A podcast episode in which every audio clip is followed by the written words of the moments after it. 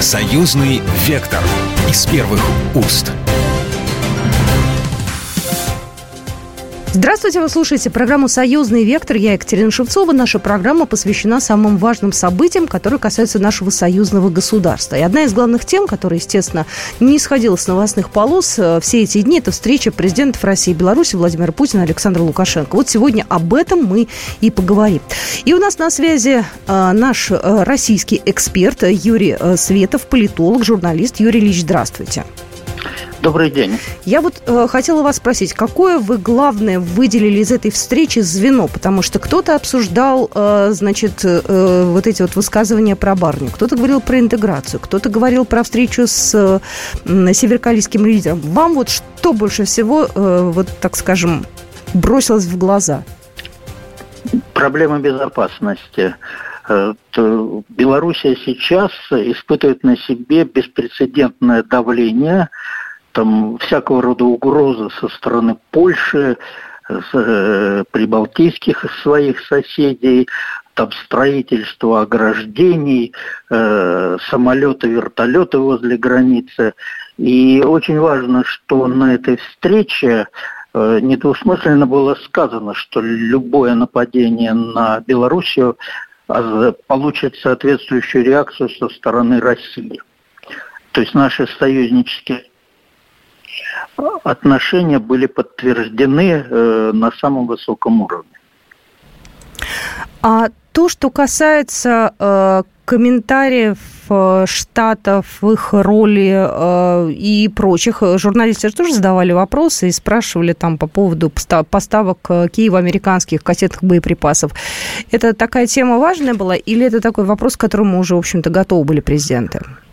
Ну, естественно, это такая, то, что находится на слуху у всех, э, ну, последовательные действия американцев э, с поставками кассетных боеприпасов, причем э, ведь еще явно привлекло их внимание эта трактовка, что у американцев заканчиваются обычные боеприпасы. Ну, а что добру-то пропадать кассетных много, давайте и отдадим на Украину кассетные. И дальше второй этап по э, с, снарядам с объединенным ураном. Поставила их э, Великобритания, а следом, значит, готова поставлять и Соединенные Штаты, у которых много лежит. И, соответственно, был ответ со стороны России, что у нас тоже есть и такие боеприпасы, и такие, и в случае необходимости мы их тоже применим. Но ответ последовал вчера, когда наши нанесли точным э, оружием удар по месту сосредоточения э, снарядов с объединенным ураном. Видимо, эти данные тоже обсуждались. Я уж так предполагаю, что сотрудничество разведок России и Белоруссии э, носит постоянный характер и какую-то помощь в выявлении вот этих объектов, где это что-то хранится, Белоруссия нам наверняка оказывает. Я, э, опять же, вспомню, здесь недавно совсем э, говорил об этом э, Сергей Нарышкин, об отношениях между СВР и КГБ, что у нас доверительный особый характер. В принципе, здесь уже все понятно, действительно, у нас разведки работают совместно. Это уже, по-моему, даже никто не скрывает, и это такая у нас такая часть интеграции нашей, если можно сказать.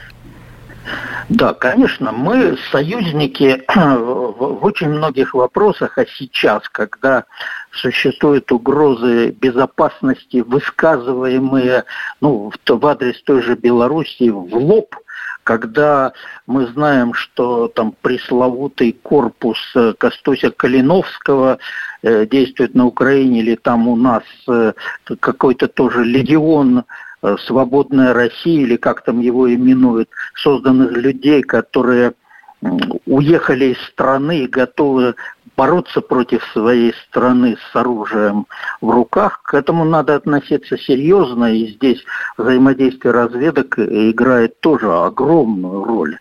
Что уж тут скрывать. Точно так же, как есть сотрудничество пять глаз э, разведок там Соединенных Штатов, Великобритании, Канады, Австралии, Новой Зеландии. У, у нас то мы, мы должны как бы тоже учиться у недружественных стран, как в каких э, щекотливых э, моментах надо взаимодействовать. Э, Юрий Ильич, как вы считаете, западная пресса э, насколько внимательно изучала э, фрагменты, которые вот даже попали, видео, которые попали в широкий доступ? Я просто так смотрю, они чуть ли не язык жестов изучали для того, чтобы разобрать по каким-то косточкам вообще, о чем говорили президенты и что кому кто привез, значит, что кому рассказывал. Насколько все это беспокоит Европу? Конечно, они делают вид, что им все равно, но по факту-то они же очень внимательно смотрят ну, я думаю, изучала не только пресса, изучали и аналитики в соответствующих структурах. И, естественно, они пытаются понять, вдруг там какие-то проговорки были, какие-то слова сказаны, которые удастся косвенным путем выяснить или придумать, что эти слова говорили, и потом всячески трактовать. Мы слышали заявление от руководства что Европейского Союза, что НАТО о том, что надо, чтобы вся Европа вошла в эти объединения. То есть вся Европа вошла в НАТО и вся Европа вошла в э, Европейский Союз. Ну, Россия, конечно, выводится за скобки, но в этом все подразумевается и Белоруссия тоже. И они же все время твердят, вот переменится власть Беларуси, она туда придет. И уже порядком подзабытая госпожа Тихановская вдруг появляется на каком-то очередном европейском форуме и снова твердит о блестящих э, европейских перспективах Белоруссии когда-то потом. Естественно, они пытаются делать анализы, для них ключевой вопрос – это устойчивость власти, что в России, что в Белоруссии. Вот это они хотят выяснить. И многие шаги, которые вы, выглядят нелепо, вроде запрета там на въезд э, машин с российскими номерами или там шампунь, туалетную бумагу с собой нельзя брать, и чемоданы в том числе. Это ведь попытка вызвать раздражение в стране не против Европы, а против властей России или Белоруссии, или которые как бы вот ведут себя так, что вынуждены наказывать европейцы, американцы не только их, но и обычных россиян и белорусов. Вам не кажется, что специалисты по России, которые сидят в Европе, в Америке, они вообще не понимают, о чем мы и как мы? Раньше же были такие советологи, да, которые были специалистами по Советскому Союзу, там и в администрации президента американского, кстати, такие до сих пор присутствуют. Они вообще не знают, что нас может э, здесь вот знаете, я э, 9 лет назад был э, в Нью-Йорке, в этом в Колумбийском университете, разговаривал с людьми, которые специалисты по нам. Э, мне, между прочим, там подарили на русском языке альбом выпускников, и я с интересом увидел там людей, кто учился даже не один раз, а два раза, например, нынешний мэр Киева Виталий Кличко. Да, Поэтому сказать, да, а. сказать, что они этим не занимаются, это не так. Э, но вот в этом институте любопытно, что там ведущие специалисты, ну, может, с теми, с кем я разговаривал, были в основном поляки. Поляки и, по-моему, еще были чехи. Вот они ключевые специалисты по России. И надо понимать, что та ненависть, которую испытывает определенная часть польского общества к России, она генерируется и туда. Не случайно, ведь э, один из главных идеологов у них был Бжезинский, поляк по национальности. И вот именно, видимо, такого рода специалисты и по Беларуси. Они трактуют так, а мы соседи Беларуси, кто же лучше нас знает, что и как происходит в Беларуси. Я помню времена, когда был такой человек в начале вот этих перестроечных процессов, Зенон Поздняк, если не ошибаюсь, он был этнический поляк, и он активно э, выдвигал идею, что путь Беларуси – это отрыв от России.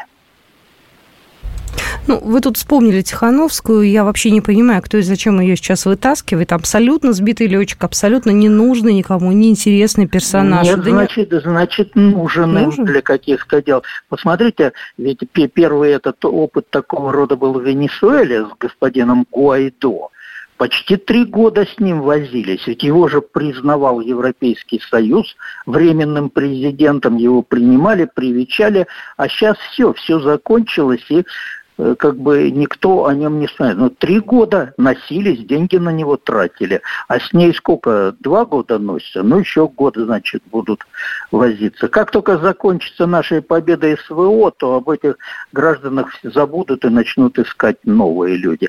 Они все вот одноразовые. Посмотрите, премьер-министр Финляндии, это знаменитая Санна Марин. Кому она сейчас стала... нужна? Где она сейчас советником Нет, работает? Извините, я вам скажу, кому она нужна. Она выполнила свою задачу, да. втянула Финляндию в НАТО. Сейчас она советник Института прогнозирования будущего, которым рулит Тони Блэр, бывший премьер-министр э, Великобритании, если верить, миллион фунтов стерлингов годовой оклад свою задачу выполнила, выполнила. Сейчас Тихановская одноразовый такой же политик. Какие-то задачи выполнит, потом ее отодвинут. Дай бог, чтобы ее не постигла судьба Саакашвили. Вот такая вот суть вся европейской политики. Спасибо большое. Юрий Ильич Светов был сегодня с нами в эфире, политолог, журналист. Вы слушаете «Союзный вектор». И в нашей сегодняшней программе мы обсуждаем встречу наших президентов Владимира Путина и Александра Лукашенко. Спасибо большое, Юрий Ильич. Всего хорошего, до свидания. Союзный вектор из первых уст. Союзный вектор из первых уст. Еще раз всех приветствую. Вы слушаете программу «Союзный вектор». Я Екатерина Шевцова. В сегодняшней нашей программе мы обсуждаем прошедшую встречу президентов России и Беларуси Владимира Путина и Александра Лукашенко. Э, немного цифр. В этом году наши президенты встречаются уже в седьмой раз. И предыдущие шесть встреч прошли в России. Последняя как раз была в июле э, в двухдневном формате. Ну вот в этот раз э, Александр Григорьевич прилетел в Сочи, и был такой обстоятельный разговор. У нас на связи наш белорусский эксперт, политолог Алексей Дермат. Алексей, здравствуйте. Здравствуйте. Только что говорила, обсуждала эту тему с российским коллегой. А вот э, Юрий Светов отметил э, главную тему для себя как безопасность. Э, на какую тему в первую очередь обратили внимание вы, которые обсуждали наши президенты? Какая, с вашей точки зрения, была такой самой, наверное, главной яркой? Ну, сегодня вот уже звучали заявления президента Беларуси на встрече с руководителем Красноярского края, и он подчеркнул, что действительно вопросы обороны и безопасности были, были самыми важными, центральными, но он не стал распространяться о содержании этих разговоров, оно и понятно. Видимо, а, эти вопросы действительно сейчас требуют скорее тишины и таких незаметных постороннему глазу действий. Но я обратил внимание на то, что э, президент Путин, э, мы знаем, проинформировал белорусского коллегу о содержании встреч с корейским лидером. И президент Беларуси сказал, что готов к сотрудничеству на троих, то есть Беларусь, Россия, КНДР. Я думаю, что это такой серьезный внешнеполитический сигнал, шаг. Он действительно может быть реализован. Я не думаю, что корейские товарищи будут против. Поэтому мне кажется, что это вот э, такая изюминка этой встречи, о которой стоит э, говорить и которую стоит отметить. Кстати, вот э, по поводу Северной Кореи тоже хотела вам задать вопрос. Какие у нас могут быть точки соприкосновения? В чем мы можем сотрудничать? сотрудничать? Ну, вы знаете, я думаю, что Россия, конечно, богатая ресурсами страна, и Северная Корея, они не будут лишними. А Беларусь э, имеет большие компетенции в производстве, допустим, сельскохозяйственной техники, в принципе, технологий для сельского хозяйства. Я думаю, что все это для Кореи понадобится, им, скорее всего, нужна будет модернизация многих производств. И мы с нашими компетенциями, с нашими технологиями можем найти там применение. Что касается того, что мы можем э, у Кореи э, взять э, в плане взаимной там, торговли, обмена, ну, я думаю, что вот как раз-таки корейцы в некоторых вещах плане военных технологий ВПК э, компетенции сохранили отчасти еще советского времени. В теперешних конфликтах, как мы видим, эти технологии оказываются востребованными. Но и в принципе расширение торгово-экономического сотрудничества, даже не говоря про военное, вот на э, азиатском направлении, там, где находится Северная Корея, это все равно выход к морю, это выход э, в акваторию Тихого океана.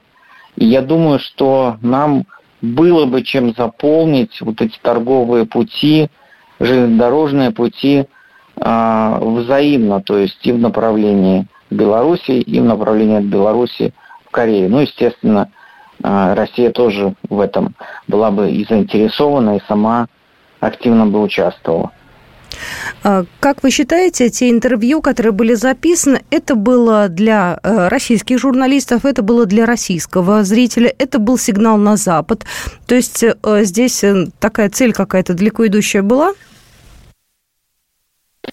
Ну, я думаю, что, конечно, всегда, когда наши лидеры делают заявления на публике, на публику, они определенную цель преследуют. Я думаю, что да, во-первых, наши лидеры показали, что у них постоянный контакт, постоянно сверяют часы, и во внешней политике тоже, особенно когда вот появляются новые интересные конфигурации. Это означает, что мы формируем вот полис э, дружественных стран и совместно участвуем в этом процессе. А, по поводу Ким Чен Ына, э, тут некоторые сказали, что якобы, значит, корейские будут э, военные э, принимать участие в СВО, и это, кстати, прокомментировал президент Путин. Как вы думаете, реально могут как-то помочь корейцы нам вот какой-то живой силой? И нужно ли вообще это сейчас в данный момент? Ну, я не думаю, что силы, потенциал у России вот настолько там исчерпался, что нужно прибегать к помощи северокорейских товарищей. Я не думаю, что в этом есть необходимость, тем более мне кажется, что ну, те цифры, которые озвучивались в отношении контрактников, то есть, по сути, добровольцев, которые идут э, для выполнения определенных задач в СВО, мне кажется, что это достаточно внушительные цифры, и они соответствуют действительности. Другое дело, да, мы видим, что вот эта война показала, а, что нужна корректировка в технических средствах. Раньше мы предполагали, что вот э, такого конфликта с применением такого оружия и на такой территории его как бы не будет, да, и поэтому многие вооружения сокращались, снимались с производства, а здесь оказалось, что вот те вещи, которые Корея как бы законсервировала у себя или развила что-то под нужды своего региона, своей безопасности, как, допустим, РСЗО, которые считаются аналогами Хаймерс, которые есть у Кореи.